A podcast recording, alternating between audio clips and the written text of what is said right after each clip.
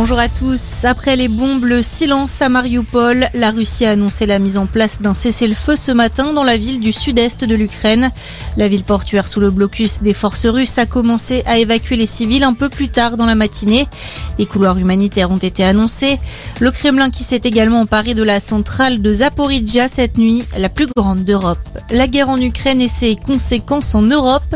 Face aux retombées économiques du conflit, Emmanuel Macron propose la mise en place d'un plan de résilience pour l'UE. Selon nos confrères du Monde, des discussions seraient déjà en cours pour créer un fonds destiné à absorber le choc de la guerre. Le président français devrait d'ailleurs en discuter demain lors d'un entretien à Paris avec le président du Conseil européen, Charles Michel et les Français appelés à se mobiliser aujourd'hui pour dénoncer l'invasion russe. Des rassemblements sont prévus un peu partout en France, notamment à 15h place de la République à Paris. Hier, des dizaines de milliers de personnes se sont réunies à Prague en République tchèque pour appeler à la paix, mais aussi en Géorgie ou encore en Allemagne.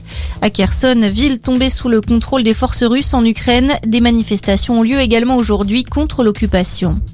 Dans l'actualité également, Marine Le Pen dans le Gard aujourd'hui, la candidate du Rassemblement national à la conquête de ses électeurs pour la présidentielle. Elle tiendra un meeting cet après-midi à Aigues-Mortes.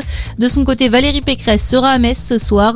Jean-Luc Mélenchon, lui, est attendu à Paris pour rendre hommage à Jean Jaurès, socialiste pacifiste.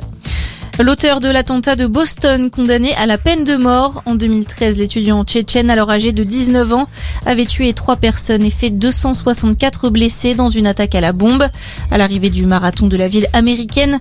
En 2015, il avait été condamné à la peine capitale, une décision annulée en appel il y a deux ans mais finalement rétablie hier par la haute cour. Et puis du foot, la 27e journée de Ligue 1. Deux matchs au programme aujourd'hui. Lance-Brest à 17h et le choc Nice-PSG à 21h. Bonne journée à tous.